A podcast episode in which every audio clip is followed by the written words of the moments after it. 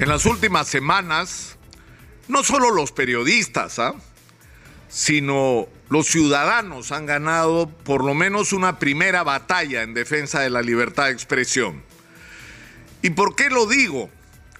Porque lo que se ha pretendido es endurecer las penas con respecto a los delitos de supuestas difamaciones, que supuestamente a su vez cometen periodistas y que normalmente han afectado a periodistas que denuncian hechos de corrupción, que denuncian el incumplimiento de sus obligaciones por parte de las autoridades. Estas denuncias han estado dirigidas contra periodistas que han hecho investigaciones, que han puesto en evidencia incluso la existencia de redes articuladas de corrupción.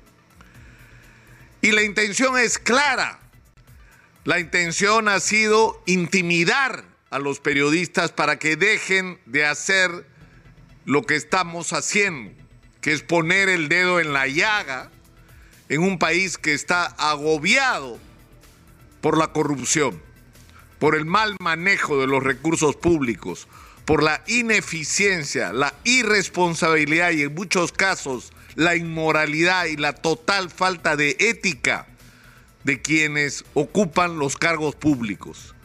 Y por eso digo que el hecho de haber neutralizado la pretensión de endurecer estas penas como una medida intimidatoria contra los periodistas no solo es una victoria de los periodistas, es una victoria de los ciudadanos y de su derecho a estar informados sobre cómo se están manejando sus recursos y sobre quién es quién. Y esto que es algo que todos debemos celebrar, no debe hacernos olvidar algo que está ocurriendo en el Perú y sobre lo que no se puede seguir callando.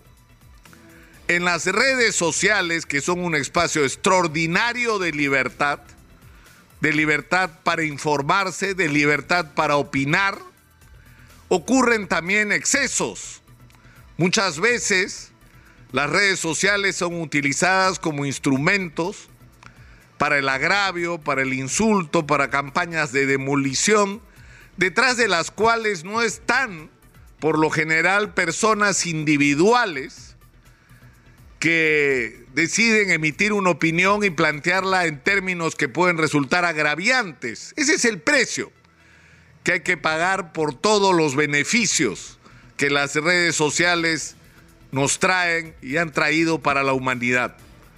El problema es que hay organizaciones, hay empresas, hay estudios de abogados, hay políticos que contratan lo que se llaman troles y que pretenden utilizar las redes sociales como instrumentos de demolición de aquellos que resultan incómodos a sus intereses.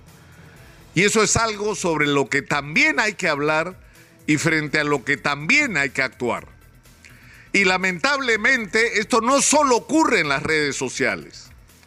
Hay medios de comunicación, y en el Perú uno en particular, que es utilizado como un espacio cotidiano para agraviar, para insultar, para difamar, para destruir la imagen de las personas a las que por la razón que fuera, en algunos casos motivo de consulta psiquiátrica, eh, con total impunidad y sin ninguna responsabilidad, olvidando completamente, pero completamente, que lo que tenemos, este espacio radioeléctrico, no nos pertenece.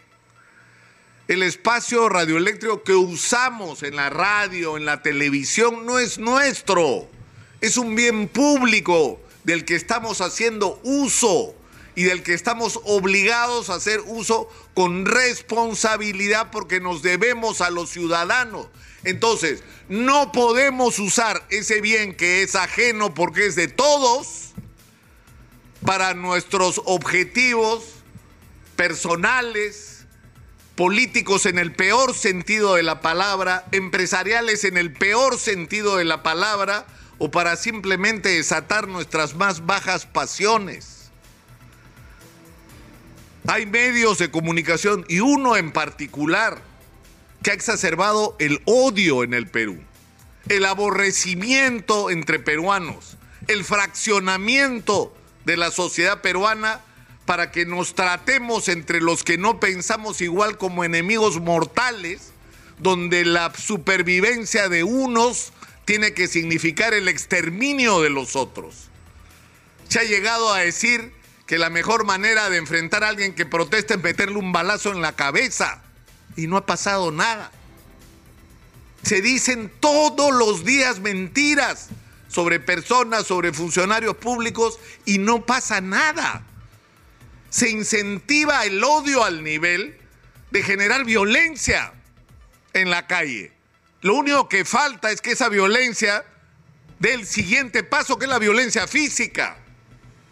Porque si generas un clima de odio,